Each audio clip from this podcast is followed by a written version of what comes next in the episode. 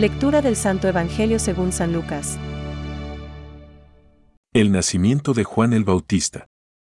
Cuando llegó el tiempo en que Isabel debía ser madre, dio a luz un hijo. Al enterarse sus vecinos y parientes de la gran misericordia con que Dios la había tratado, se alegraban con ella. A los ocho días, se reunieron para circuncidar al niño y querían llamarlo Zacarías, como su padre. Pero la madre dijo, No, debe llamarse Juan. Ellos le decían, No hay nadie en tu familia que lleve ese nombre. Entonces preguntaron por señas al padre qué nombre quería que le pusieran. Este pidió una pizarra y escribió. Su nombre es Juan. Todos quedaron admirados. Y en ese mismo momento, Zacarías recuperó el habla y comenzó a alabar a Dios. Este acontecimiento produjo una gran impresión entre la gente de los alrededores y se lo comentaba en toda la región montañosa de Judea. Todos los que se enteraron guardaban este recuerdo en su corazón y se decían, ¿qué llegará a ser este niño? porque la mano del Señor estaba con él. Es palabra de Dios. Te alabamos, Señor. Reflexión. ¿Qué será este niño? Porque, en efecto, la mano del Señor estaba con él. Hoy, en la primera lectura leemos. Esto dice el Señor. Yo envío mi mensajero para que prepare el camino delante de mí. La profecía de Malaquía se cumple en Juan Bautista. Es uno de los personajes principales de la liturgia de Apiento, que nos invita a prepararnos con oración y penitencia para la venida del Señor. Tal como reza la oración colecta de la misa de hoy. Concede a tus siervos, que reconocemos la proximidad del nacimiento de tu Hijo, experimentar la misericordia del Verbo que se dignó tomar carne de la Virgen María y habitar entre nosotros. El nacimiento del precursor nos habla de la proximidad de la Navidad, el Señor está cerca. Preparémonos.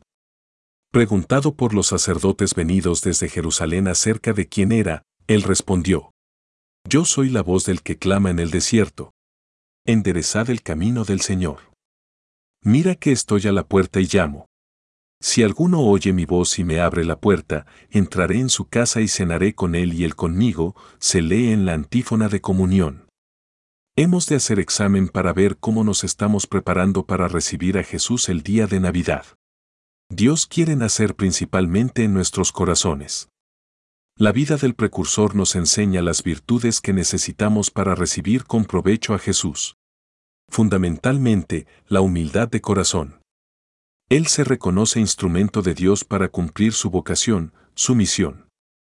Como dice San Ambrosio, no te gloríes de ser llamado Hijo de Dios, reconozcamos la gracia sin olvidar nuestra naturaleza. No te envanezcas si has servido bien, porque has cumplido aquello que tenías que hacer. El sol hace su trabajo, la luna obedece. Los ángeles cumplen su misión. El instrumento escogido por el Señor para los gentiles dice, Yo no merezco el nombre de apóstol, porque he perseguido a la iglesia de Dios. Busquemos solo la gloria de Dios. La virtud de la humildad nos dispondrá a prepararnos debidamente para las fiestas que se acercan. Pensamientos para el Evangelio de hoy. Isabel sintió la proximidad de María, Juan la del Señor.